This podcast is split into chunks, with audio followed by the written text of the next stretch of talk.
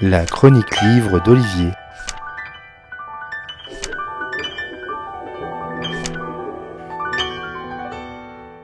Quand on vous présente euh, les vœux pour la nouvelle année, généralement on vous adresse des vœux de bonne santé.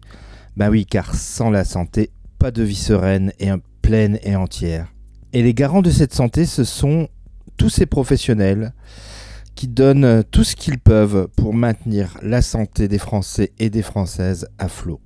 La santé française est malade, elle souffre, elle a mal, elle peine à se maintenir à flot, elle sature de demandes, d'injonctions à faire plus avec moins, à faire mieux sans coûter plus, alors que les demandes évoluent et que les critiques fusent. Comment ces professionnels vivent-ils cette situation de l'intérieur?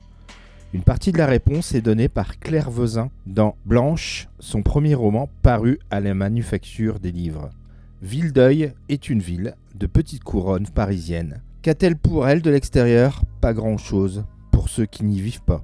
Mais les locaux y sont attachés, attachés à leur centre hospitalier, comme Laetitia, infirmière à l'accueil et aux urgences, ou encore Jean-Claude, le chirurgien parisien qui y œuvre depuis la fin de son internat. Cet attachement va attirer Aimé, jeune interne en médecine qui choisit de faire un semestre aux urgences aux côtés de Jean-Claude, qu'elle connaît, son beau-père, avant qu'Arnaud, son fils, disparaisse dans la nature.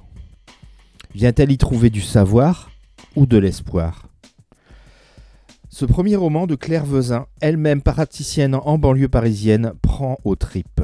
Dire qu'il est prenant parce qu'il nous fait toucher de très près le quotidien des urgences serait un euphémisme. Blanche n'évite aucun sujet, comme la saturation des professionnels, les gardes non réglementaires, les erreurs de diagnostic.